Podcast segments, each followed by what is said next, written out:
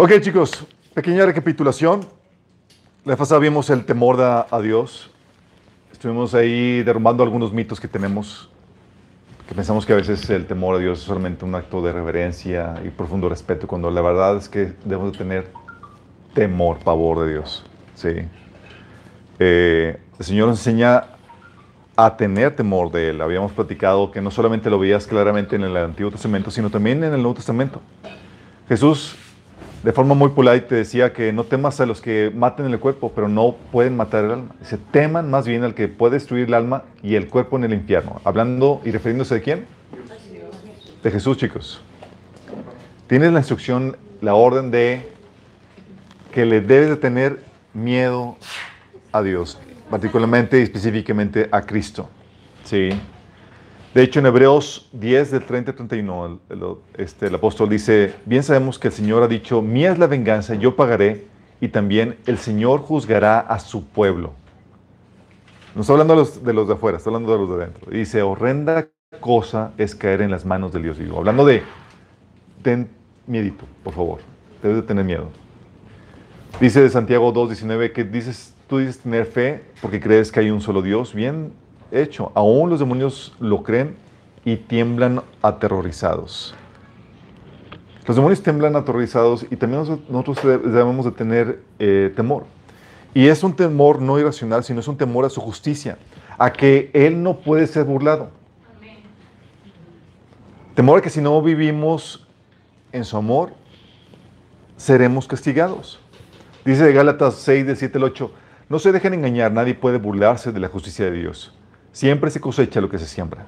Los que viven solo para satisfacer los deseos de su propia naturaleza pecaminosa cosecharán de esa naturaleza destrucción y muerte. Pero los que viven para agradar al Espíritu, del Espíritu cosecharán vida eterna. Entonces, aquí es una advertencia para cristianos, para creyentes, decir, hey, no, no, no te fíes. Dios no puede ser burlado. Si te vas a entregar al pecado, vas a cosechar destrucción. Por eso, cuando el Señor nos decía, oye, pero somos amigos de Dios, Jesús te lo puso condicionante, con una condicionante. En Juan 15, 14 dice, ustedes son mis amigos si hacen lo que yo les mando. Y la pregunta que uno diría, ¿y si no, Señor? Prepárate porque serás mi enemigo. ¿Podríamos convertirnos en enemigos de Dios? Claramente, chicos. De hecho, Santiago 4.4, diciéndole a los cristianos, decía, oh gente adulta, no- adúltera, ¿no saben que la amistad con el mundo es enemistad con Dios? Si alguien quiere ser amigo del mundo, se vuelve enemigo de Dios. Y déjame decirte, si tú te ganas a Dios como tu enemigo, tú siempre vas a perder. A Dios nadie le gana. Sí. Por eso cuando hablamos del tener temor de Dios, es el temor a, a vivir antagónicos a Dios, en rebelión a Dios. Juan, 1 Juan 4, de 16 al 18 dice, Dios es amor. El que permanece en amor, permanece en Dios y Dios en él. Ese amor se manifiesta plenamente entre nosotros para que en el día del juicio comparezcamos con toda confianza, porque en este mundo hemos vivido como vivió Jesús. Fíjate que está hablando que la confianza está en que, en que el amor se manifiesta plenamente entre nosotros, chicos. Es decir, andamos en amor. Entonces vivimos como Jesús vivió y en el día del juicio vamos a tener, estar tranquilos porque eh, hemos vivido como Jesús vivió. Dice, en el amor no hay temor, sino que el amor perfecto echa fuera el temor. El que teme espera castigo, así que no ha sido perfeccionado en el amor. O lo que podría ser, el, el que teme espera castigo, así que no ha sido perfeccionado en esta manifestación de dicho amor. O sea, no estás andando en amor y por tanto tienes temor de castigo. Sí. Y el temor, chicos, este temor reverente, este temor al castigo, a la justicia de Dios, es lo que nos lleva a producir santidad. Esto impide que te entregues al pecado. Por eso ves, oye, que la santidad, que la integridad de Job estaba, tenía su razón de, che- de ser, de ser, de ser, muy cierto. tenía su razón de ser en que tenía temor de Dios. Dice Job 2.3. Entonces el Señor le preguntó a Satanás, ¿estás fijado en mi siervo Job? Es el mejor hombre en toda la tierra, es un hombre intachable de absoluta integridad, tiene temor de Dios y se mantiene apartado del mal. Entonces, ¿qué tenía Job? Tenía temor de Dios y por lo tanto vivía apartado del mal. De hecho, por eso Judas, eh, hablando de muchos que estaban viviendo en moralidad sexual, pensando que el amor de Dios, pues a fin de cuentas cubre multitud de pecados, te puedes entregar al pecado y demás, y aquí está, les recuerda de que la justicia y el castigo de Dios es real y puede aplicarse también a los creyentes. Dice, aunque ustedes ya saben estas cosas, igual quiero recordarles que Jesús primero rescató a Egipto, a la nación de, Israel, pero luego destruyó a los que no permanecieron fieles. Y le recuerdo de los ángeles que no se mantuvieron dentro de los límites de autoridad que Dios les puso, sino que abandonaron el lugar al que pertenecían. Dios les ha tenido firmemente encadenados en prisiones de oscuridad en espera del gran día del juicio. Asimismo, no se olviden de Sodoma y Gomorra ni de las ciudades vecinas, las cuales estaban llenas de inmoralidad y toda clase de perversión sexual.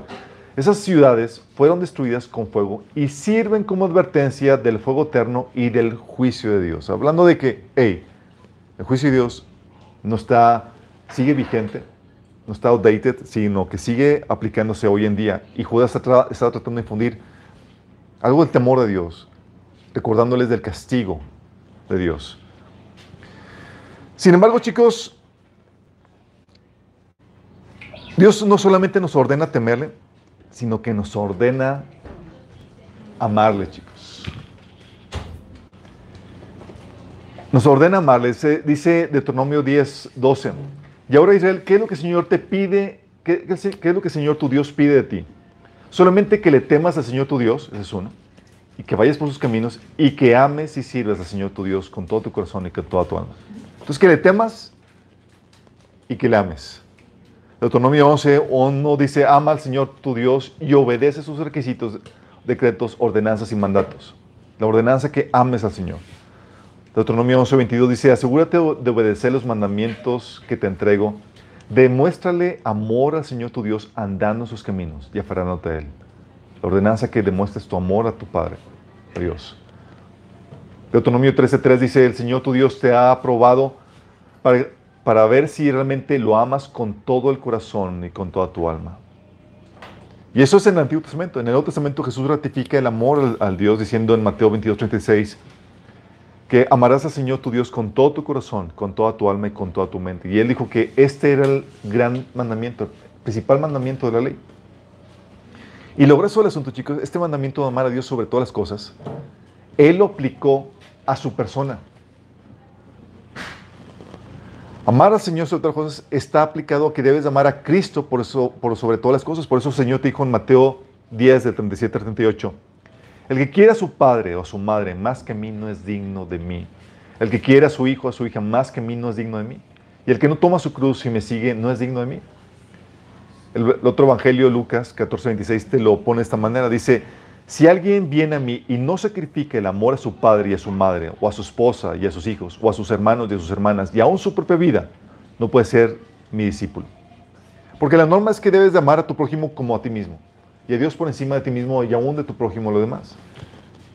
Y aquí el Señor está diciendo, a mí debes de amarme por encima de tu propia vida y por encima de cualquier amor que tengas a tu familia y a cualquier otro prójimo. Porque Jesús es Dios encarnado, chicos. Y tiene sentido que Él demande para sí la fidelidad y el amor que solamente se le debe a Dios. Y Él nos ordena amarle por encima de todas las cosas. Y es aquí donde, chicos,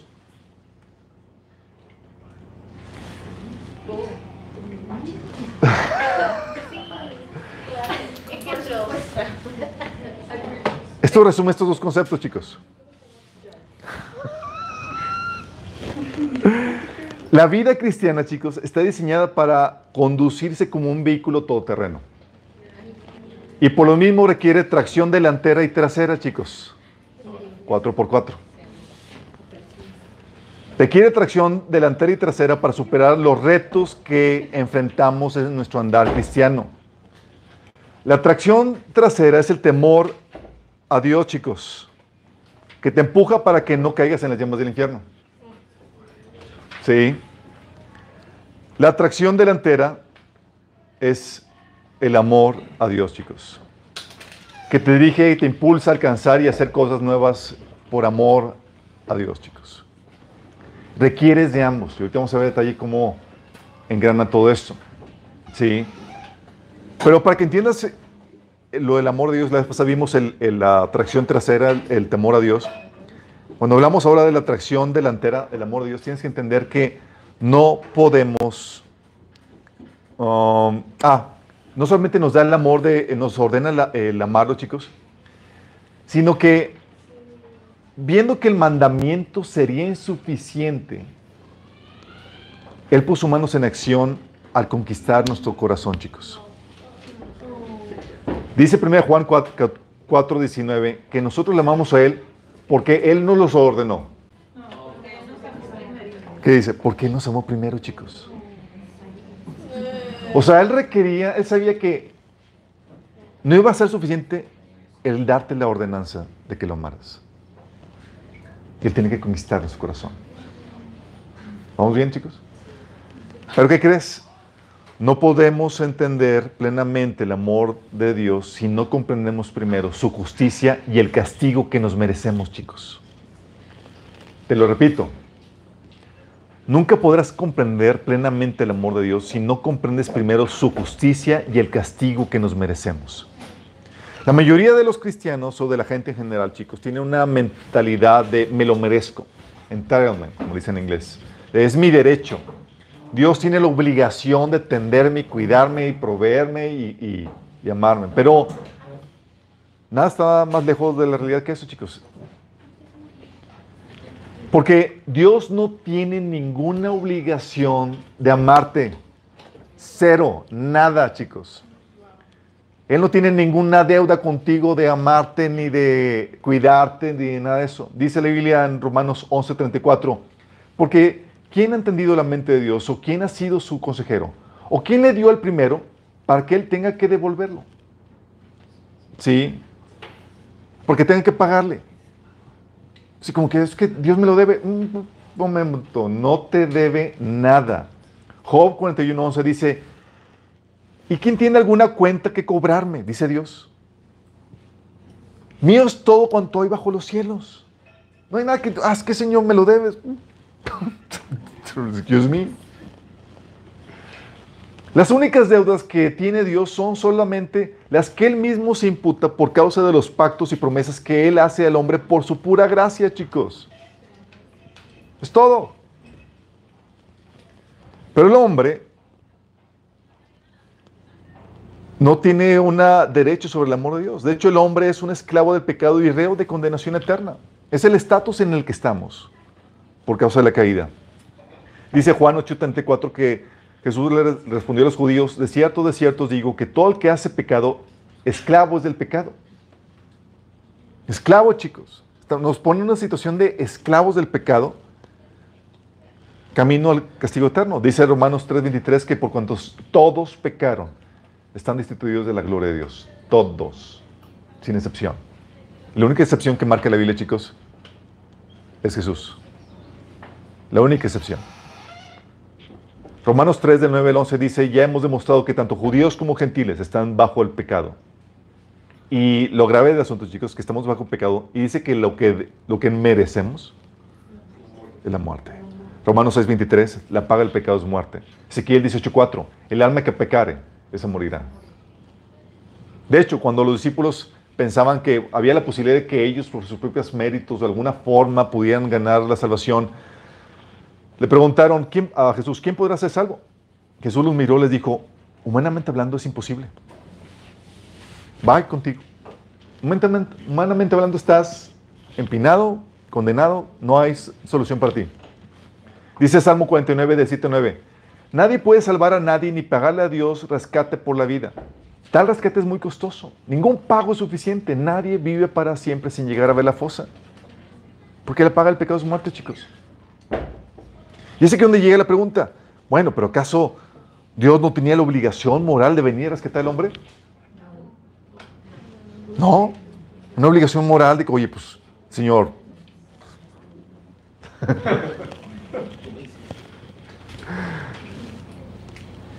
Oye, es que si no ayudas, eh, si sabes lo bueno, Señor, y no lo haces, pues no has pecado. ¿Cómo está la cosa? O... No, chicos, no tenía ninguna obligación. Ninguna. Romanos 9 del 14 dice, dice, ¿qué pues diremos? ¿Que hay injusticia en Dios? En ninguna manera. Pues a Moisés dice, Tendré misericordia del que yo tenga misericordia. Me compadeceré del que yo me compadezca. Así que no depende del que quiere ni del que corre, sino de Dios que tiene misericordia. Y es Dios diciendo que es quien yo decida. Oye, Señor, ¿por qué no salvaste a los ángeles? No quise. ¿Por qué a mí? Porque quise. Dios nos salvó, chicos, porque hallamos gracia ante sus ojos, no porque tenía una obligación moral, chicos, sino porque hallamos gracia ante sus ojos, no porque tenía la obligación de hacerlo. Él pone una situación con el pueblo de Israel que, que ejemplifica esto en Ezequiel 16 del 3, del 3 al 7, que dice, den este mensaje de parte del Señor soberano. No eres más que una cananea. Tu padre era morreo y tu padre hitita. El día en que naciste nadie se preocupó por ti. No te cortaron el cordón umbilical, ni te lavaron, ni te frotaron con sal, ni te envolvieron en pañales. Nadie puso el más mínimo interés en ti, nadie tuvo compasión de ti, ni te cuidó. El día de tu nacimiento no fuiste deseada, te arrojaron en el campo y te abandonaron para que murieras. Sin embargo, llegué yo y te vi y te, y te vi ahí pataleando indefensa en tu propia sangre. Mientras estabas ahí tirada, dije, vive, y te ayudé a florecer como una planta del campo. Creciste te convertiste en una joya preciosa. El Señor te vio y se compadeció dijo, vive. Y nos ayudó a florecer, chicos, a crecer en el Señor. Nosotros, en cambio, a diferencia de Dios, nosotros sí tenemos la obligación moral de mostrar gracia y misericordia al prójimo, chicos. ¿Por qué Él no y nosotros sí? Porque al nosotros recibir todo favor inmerecido de parte de Él, contraemos una deuda en la que Él espera que sea pagada mostrando gracia y misericordia al prójimo. Por esa razón, chicos.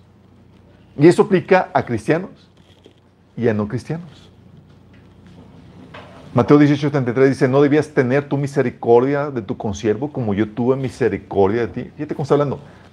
O sea, la, la misericordia, la gracia que yo te doy, ese favor inmerecido que te doy, esas bendiciones inmerecidas, yo espero que tú las retribuyas mostrando misericordia al prójimo. Por eso dice Deuteronomio 24 del 19, de Deuteronomio 15 del 12 al 15, dice, si tu hermano hebreo y hombre, o mujer se vende a ti y te sirve durante seis años, en el séptimo año lo dejarás libre. Y cuando lo liberes, no lo despidas con las manos vacías. Abastécelo bien con regalos de tus rebaños, de, de tus cultivos y tu lagar. Dale según el Señor tu Dios te ha bendecido. Dice, sé generoso, bendice, da de gracia. Dice, recuerda que fuiste esclavo en Egipto y que el Señor tu Dios te dio libertad. Por eso te doy ahora esta orden. O sea, muestra misericordia, muestra gracia. ¿Por qué? Porque yo te redimí. También Deuteronomio 24, 19 al 22 dice, cuando recojas la cosecha de tu campo y, olvides una gavilla, no vuelvas a, a ella Déjala para el extranjero, al huérfano y la viuda. Así el Señor tu Dios bendecirá todo el trabajo de tus manos. Cuando sacudas tus olivos, no rebusques en las ramas. Las aceitunas que queden, déjalas para el extranjero, el huérfano y la viuda. Cuando coseches las uvas de tu viña, no repares las ramas, los racimos que queden. Déjalos para el inmigrante, el huérfano y la viuda. Recuerda que fuiste esclavo de Egipto. Por eso te ordeno que actúes con justicia. Fíjate cómo está hablando. Está hablando de que tu misericordia, tu actuar, está por, basado Ah, eh, ah, tu gracia hacia el prójimo está basado en lo que Él ha hecho por ti. Somos deudores a Dios y Él espera que lo paguemos, mostrando esa misma gracia. Así todo hombre que recibe, así todo lo que el hombre recibe de Dios es por gracia, contrayendo entonces una deuda ante Él de mostrar esa gracia a otros chicos. Dios, en cambio, no le debe nada a nadie. Nosotros sí. Entonces, ¿por qué decíamos mostrar? Porque Él quiso, porque es decidió amarnos, chicos. Hallamos gracia ante sus ojos. Entonces no es una obligación de Él para nosotros, pero sí nosotros tenemos una obligación para con el prójimo por lo que Él ya ha hecho por nosotros. Entonces, ¿qué hace Dios para conquistar nuestro corazón, chicos? Conociendo de cuál es nuestro estatus, de que, ¿qué nos merecemos? La muerte. ¿Dios tiene obligación de amarnos? Nada, cero. Entonces, consciente de eso,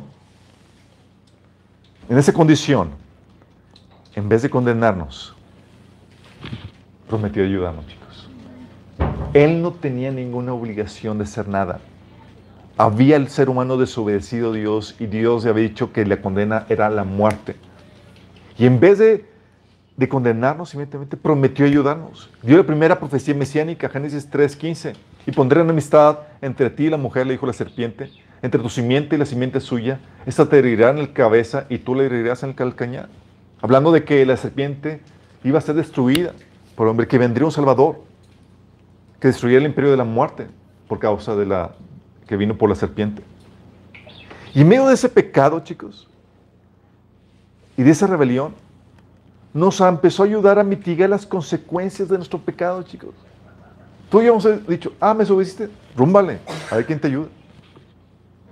Pero Dios era, aquí voy a estar, y tú a ayudar. Y una de las primeras cosas que hizo es que Dios hizo ropa de pieles para el hombre y su mujer y los vistió. Dijo, déjame cuidarte, déjame ayudarte a mitigar esto. Es que Señor, estamos de no te preocupes, yo te voy a ayudar. Génesis 3:21. Y así está ayudando al hombre a mitigar las consecuencias de su pecado, chicos. Y aparte de eso, nos ha concedido innumerables bendiciones inmerecidas, chicos. Hechos 14, 16 al 17 dice Pablo, en épocas pasadas Él permitió que todas las naciones siguieran su propio camino. Sin embargo, no ha dejado de dar testimonio de sí mismo, haciendo el bien, dándoles lluvia del cielo y estaciones fructíferas, proporcionándoles comida y alegría de corazón. ¿Se lo merecía el ser humano? No, cero. Nos dio familia, descendencia, gobierno para poner algo de orden y justicia y contrarrestar el caos y la anarquía que producía el pecado, chicos. Ha estado con nosotros ayudándonos en todo ese camino, bendiciéndonos, proveyéndonos, sustentándonos, haciendo esta vida de pecado que trajimos sobre nosotros mismos por causa de nuestra obediencia, algo más tolerable, algo más llevadero. Y aún las bendiciones, chicos, que atraemos en su vida por nuestra obediencia, son por su gracia, chicos. Dice Deuteronomio 28 del 1 al 2, si realmente escuchas al Señor tu Dios y cumples fielmente todos estos mandamientos que hoy te ordeno, el Señor tu Dios te pondrá por encima de todas las naciones. Si obedeces al Señor tu Dios, todas estas bendiciones vendrán sobre ti y te acompañarán. Y empieza a enumerarlas. todas las bendiciones. ¿Por qué crees, chicos? La obediencia del pueblo de Israel, igual que la de nosotros, estaba lejos de ser perfecta.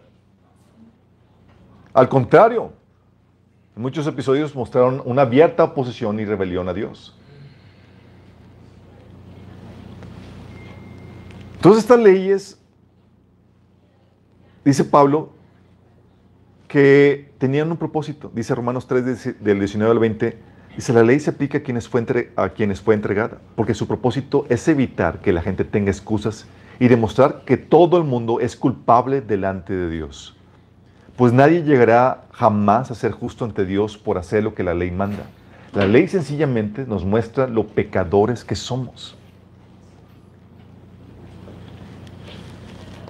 Fíjate que aún en nuestra obediencia, en nuestra obediencia a sus mandatos hay desobediencia, no es perfecta. Por eso aún nuestros intentos de obediencia van acompañados de culpa. Y es para hacernos ver que aún en nuestra más perfecta obediencia, chicos, lo que recibimos es por la pura gracia de Dios. Por eso dice Romanos 11:32, que Dios encarceló a todos en la desobediencia para poder tener misericordia de todos. Entonces así sabía Dios que no no seríamos perfectos, no sería perfecta la, obediencia de su pueblo. Por eso estableció un sistema de sacrificios para la expiación de los pecados, chicos. ¿Se acuerdan? Una vez al año, por Israel tenía que ofrecer un sacrificio, porque aunque estuvieran obedeciendo la ley lo más puntual que pudieran, iban a cajetearla una y otra vez, chicos. Iban a desobedecer aquí y allá. Y Dios estableció un sistema de sacrificios de expiación para los pecados. Una vez al año se, expiaban los pecados de todo el pueblo de Israel. Que no era otra cosa más que, que eran pagarés de Dios que serían efectivos con la redención de Cristo Jesús, chicos. ¿Sí? Es Dios su misericordia la que hace posible que dichas bendiciones vengan a pesar de la imperfección de nuestra desobediencia y en la mayoría de las veces a pesar de nuestra abierta rebelión a Él. Dices, oye, está bien rebelde, ¿por qué Dios no lo consume con cae un rayo del cielo? Misericordia, chicos. Misericordia. Y lo mismo sucede hoy. Órale.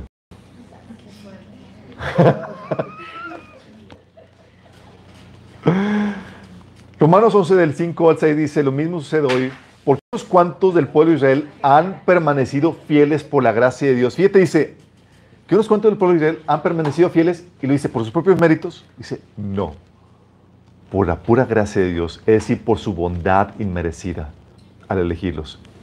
Y es mediante la bondad de Dios, y, y como es mediante la bondad de Dios, entonces no es mediante buenas acciones.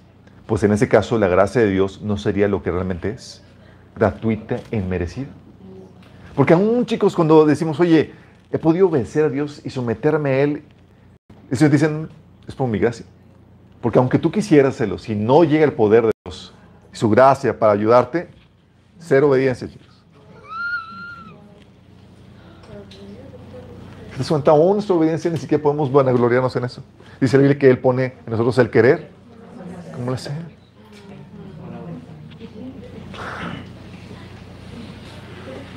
Por eso, chicos, toda recompensa que Dios nos da tiene la gracia como su fundamento. La justicia tiene a la gracia como su base, chicos. Dice, oye, pero Señor no va a recompensar. Sí, las cosas que hacemos, los esfuerzos que haces, el trabajo que realizas, va a ser, basado, va a ser pagado de acuerdo a su justicia, pero basado en su gracia, chicos. La gracia como fundamento. Sobre eso edificamos. Entonces Señor aún nos ha dado bendiciones que vienen por obediencia, que son aún por su gracia, chicos.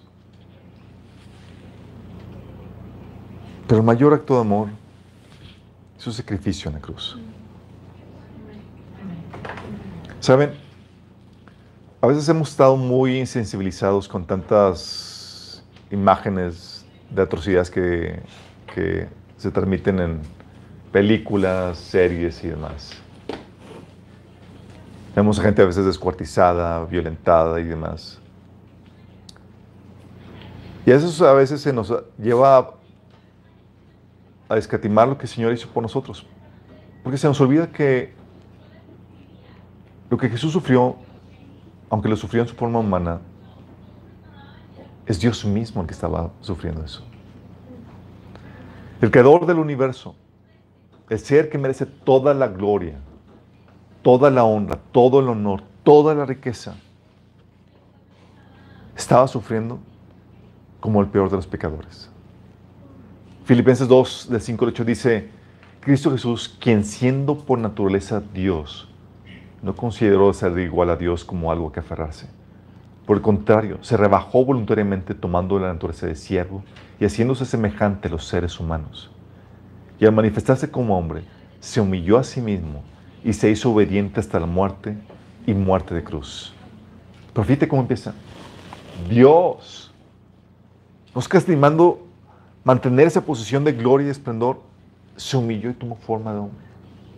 Y aún en posición de hombre, se humilló todavía más a morir una muerte muerte de cruz. Se sometió a un trato de lo más humillante y despiadado por amor a ti y a mí.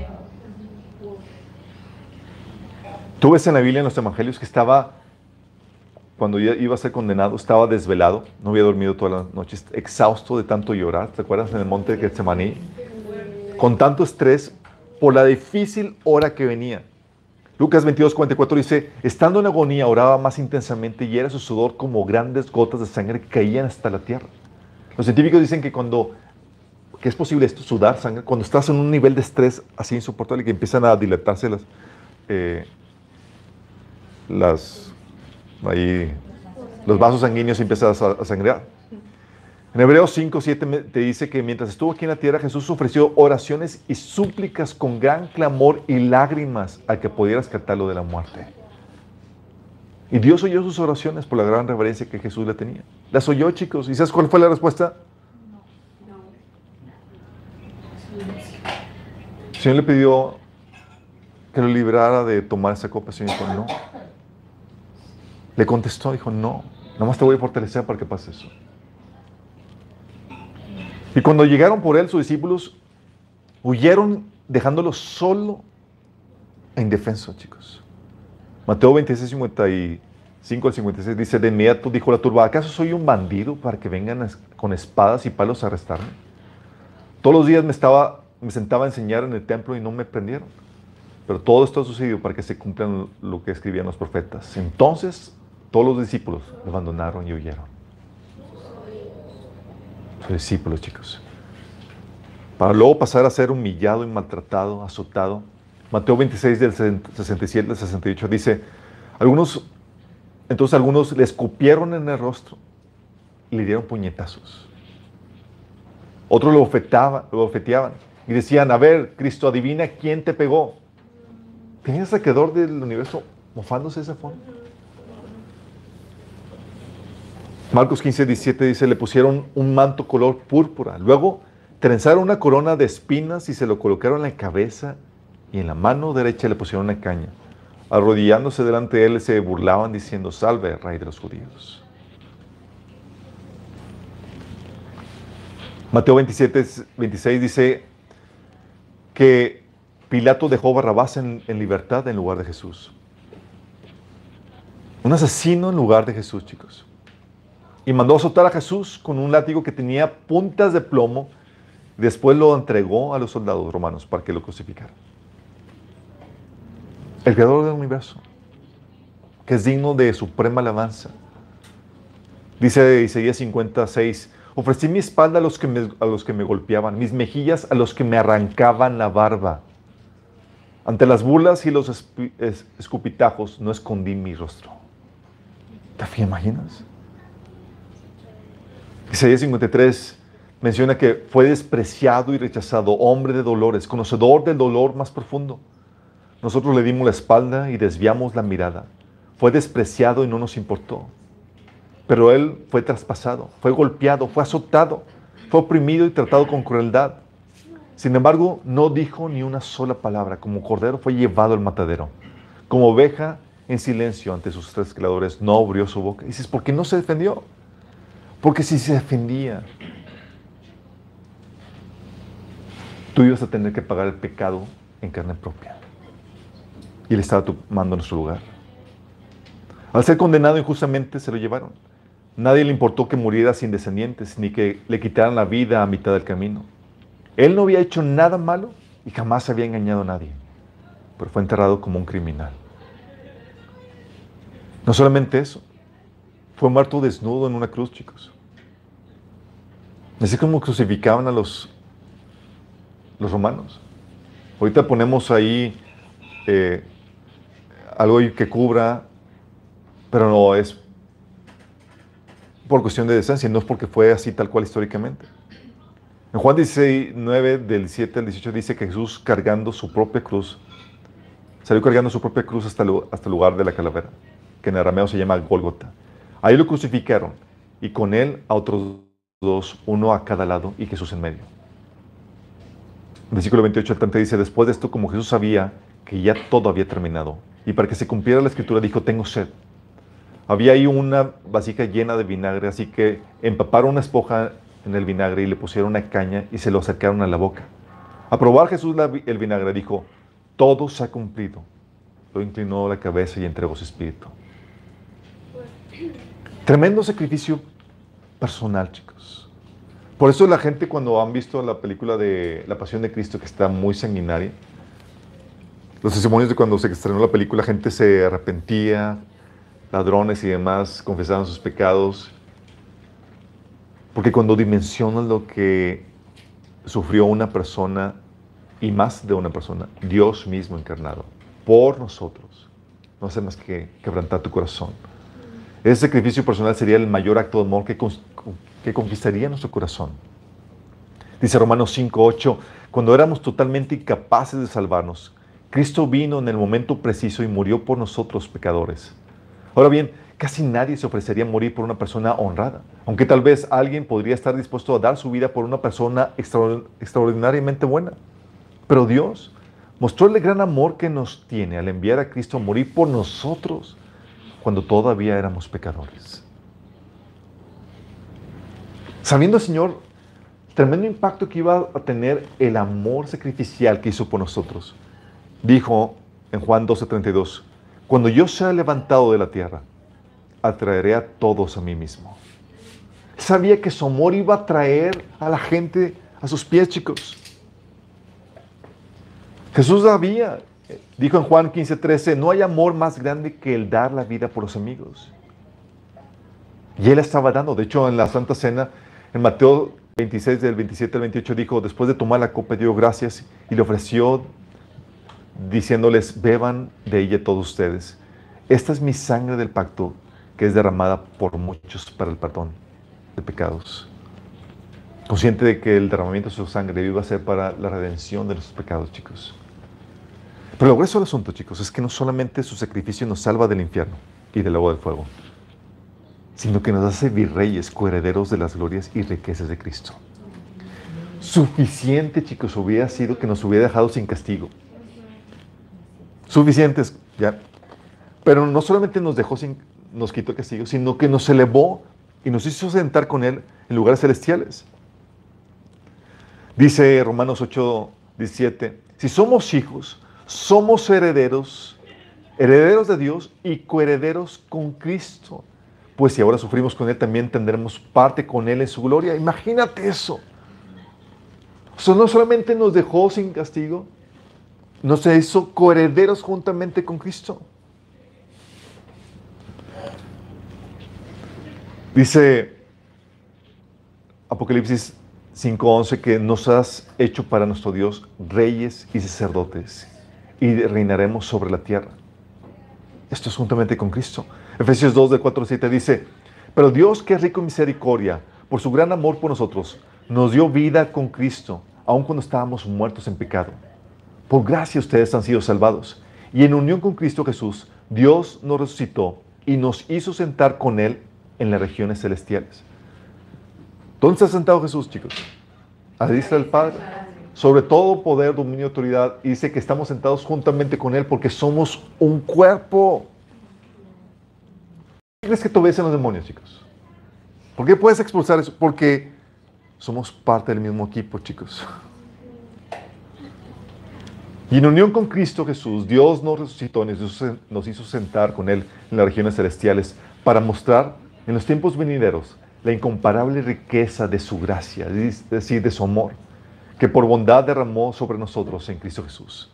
Quiso utilizarnos como ese vaso para presumir el amor, la tremenda gloria que puede derramar sobre alguien que no lo merece. Y al conquistar nuestro amor, chicos, nuestro corazón, Ahora nosotros damos nuestra vida por Él. Dice Lucas 7:47, hablando de un episodio cuando una mujer empezó a lavar los pies de Jesús con sus lágrimas y secarlo con sus cabellos. Y el fariseo estaba extrañado de que Jesús permitiera que una mujer así pecadora tocara sus pies.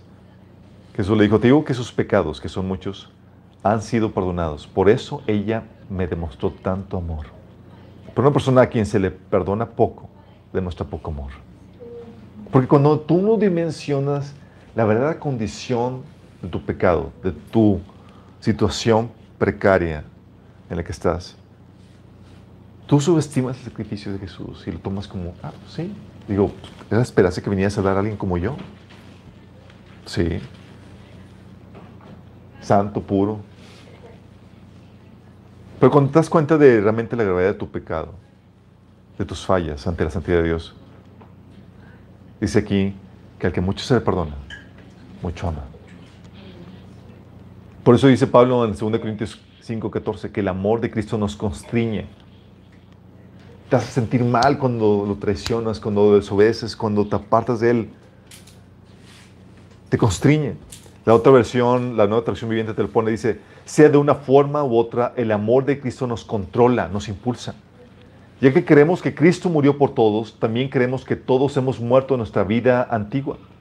Él murió por todos para que los que reciben la, nueva vida de Cristo ya no vivan más para sí mismos, más bien vivirán para Cristo quien murió y resucitó por ellos. Es decir, conquistó nuestro corazón y ahora encontramos en Cristo, por el amor que le tenemos a Él, una razón por la cual vivir. Y por eso ahora, basado en su amor, en que ha conquistado nuestro amor, nuestro corazón, ahora le obedecemos. No solamente por temor, sino también por amor. Jesús dijo en Juan 15, 17, este es mi mandamiento, que se amen los unos a los otros. Sí. Y también en este capítulo dice que el que me ama guardará mis mandamientos. Filipenses 3, 17, 9 dice, sin embargo, todo aquello que era para mí ganancia, ahora lo considero pérdida por causa de Cristo. Es más, todo lo considero pérdida por razón del incomparable valor de conocer a Cristo Jesús mi Señor. Por Él lo he perdido todo y tengo todo por estiércol a fin de ganar a Cristo y encontrarme unido a Él. ¿Por qué, chicos? Porque al encontrar un ser tan valiente, tan increíble, que te ama, que te desea y que dio todo por ti,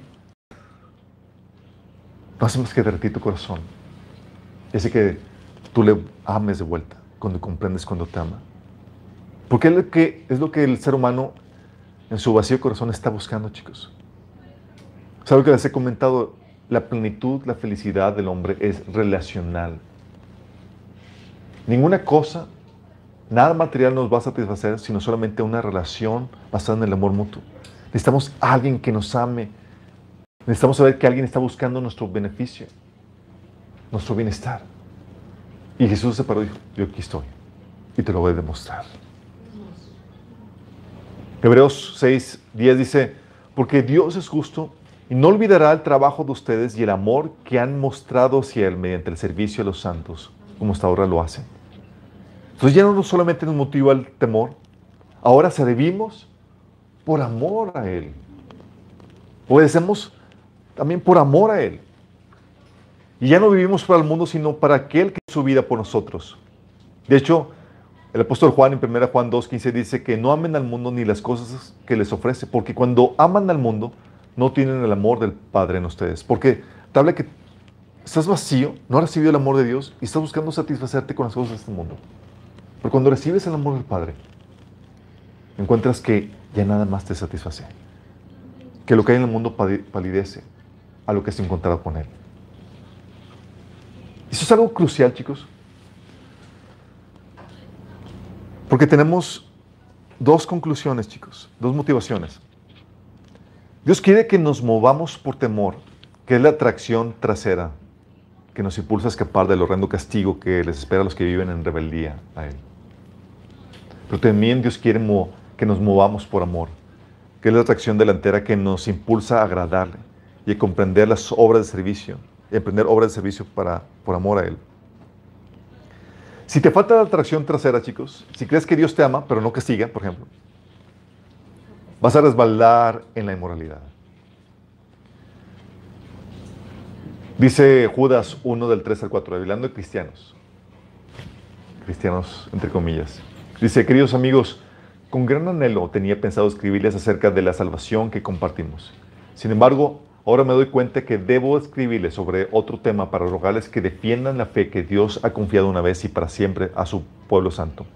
Les digo esto porque algunas personas que no tienen a Dios se han infiltrado en sus iglesias diciendo que la maravillosa gracia de Dios nos permite llevar una vida inmoral. Fíjate eso, qué es eso. La maravillosa gracia de Dios, si el amor de Dios te permite llevar una vida inmoral. Dice, no, Dios te amas tanto que te va a castigar. Tú puedes vivir ahí de rebelión, desobediencia a Dios y no va a pasar nada porque el amor de Dios cubre esos pecados. Cuando ese versículo aplica justamente cuando te arrepientes de dichos pecados no cuando abundas en dichos pecados. Pero eso se ha filtrado en la iglesia, chicos, porque hemos hecho énfasis en el amor de Dios y hemos olvidado el temor de Dios.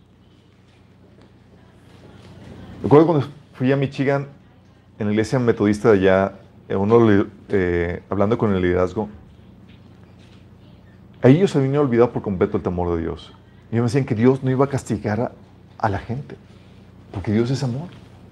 Que si acaso los, a los pecadores muy terribles tipo Hitler o, o esos personajes bien horrendos, sí, pero a todos los demás que son, digo, no son tan, tan extremos, Dios, el amor de Dios, los va a rescatar. Es la hipergracia, chicos. Pero cuando entiendes que hay una atracción tercera que nos impulsa, chicos, y hay temor, y sabes que no puedes burlar la justicia de Dios, que el Señor nos ha mandado vivir en santidad. Y aplica lo que dice Filipenses 2.12, que dice, por tanto, amados, amados míos, ya que siempre me han, obedecido, no solo en mi presencia, sino mucho más ahora en mi ausencia, ocúpense en su salvación con temor y temblor. Hay cristianos que no tienen el, temor a Dios, dicen, ¿por qué temblor y por qué temor? Porque hay un castigo, hay un juicio si te apartes de sus caminos.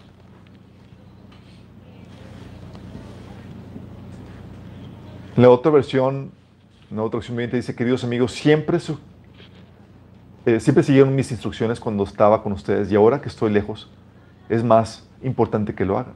Esfuércense, esfuércense por demostrar los resultados de su salvación, obedeciendo a Dios con profunda referencia y temor. Qué grueso. Y por otro lado, si te falta la atracción delantera, es decir, que crees que Dios te castiga, pero no te ama, Crecerás de motivación y del pegamento que te lleva a ligarte a Cristo. Porque mira, los esclavos tienen temor al castigo. Los empleados tienen temor a ser castigados y ser despedidos. Y los lleva a comportarse como debe ser. Pero cuando entiendes que Dios te ama, y que te desea a ti. No lo que haces por Él, sino a ti. Lo que el Señor hace es que te eleva de una posición de esclavo a una posición de esposa. Por eso el Señor pone la relación entre Él y su pueblo, la relación entre esposo y cónyuge. Esposo y esposa. Que no es una relación de esclavo, Señor, es una relación donde se aman, se desean. Y es ahí donde entiendes que el Señor es un Dios celoso. No es un Dios no celos de su esclavo, sino de su amada. Porque desea su corazón. Dice ahí donde la amada, nosotros decimos como el Salmo 73, 25, ¿a quién tengo yo en los cielos sino a ti? Y fuera de ti nada deseo en la tierra. Solamente esa compenetración, ese lo que te lleva a ligarte con el Señor, porque sabes que, tienes un amado que te desea, que te anhela. Y que ha conquistado tu corazón. Y te ha elevado a su mismo rango, chicos. Haciéndote sentar juntamente con Él en lugares celestiales. Y haciéndote con heredero juntamente con Él de toda la gloria y la riqueza que el Señor va a heredar. Y el Señor no quiere una relación de esclavo que viva en completo amedrantamiento. Quiere una relación, como con una esposa, amada y deseada. Y si se te olvida que Dios te ha amado así, vas a tener a alguien a quien tú vas a tener temor, pero que no sabrás que te ama y que te anhela, que te desea. Ligarte con Él, tener intimidad con Él para expresarle, tener esa relación romántica con Él, no podrás. Y el Señor te desea, desea que lo ames sobre todo. No solamente te lo ordena, ya hizo todo lo que necesitamos para poder rendir nuestro corazón en amor por Él. Vamos captando, chicos. Es importante que tengas el temor de Cristo. Es importante que te dejes seducir por Él, para que lo ames, para que lo busques, para que Él se convierta en tu amado. Ya no solamente el Señor a quien tienes temor de castigo, sino tu esposo, a quien amas y deseas. Y tal vez tú ahorita no estás en esa situación en la que en la que has aceptado la propuesta de matrimonio de Dios. Y quiero hacer un llamado a los que no han rendido todavía su vida a Cristo. El Señor dejó el cielo, dejó la casa de su padre para venir a buscar una novia. Y te quiere dar anillo.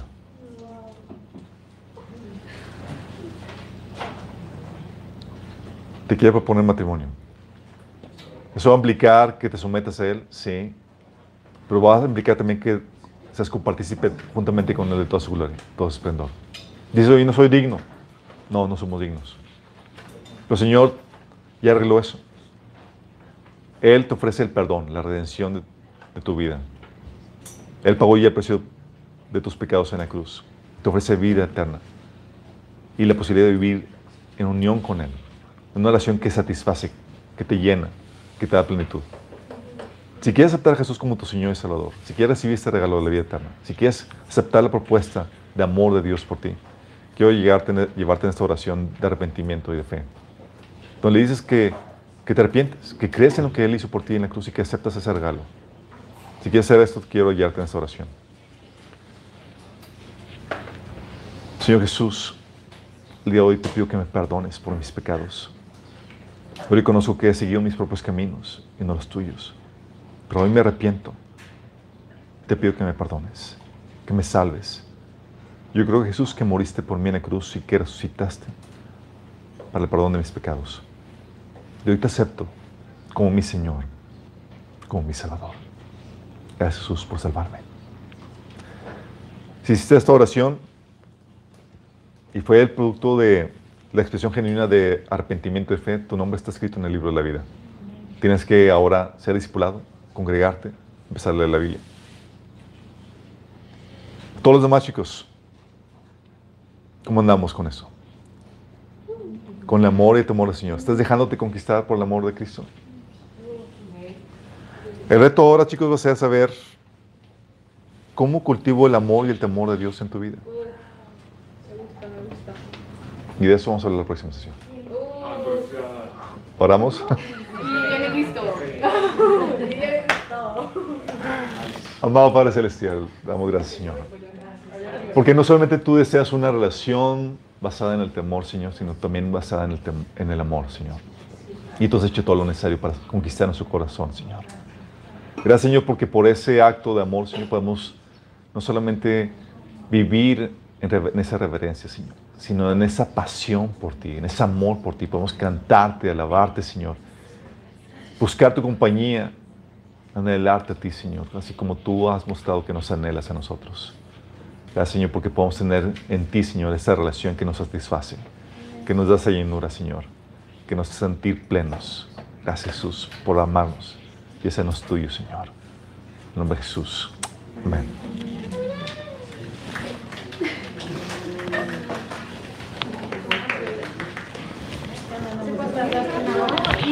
Bye.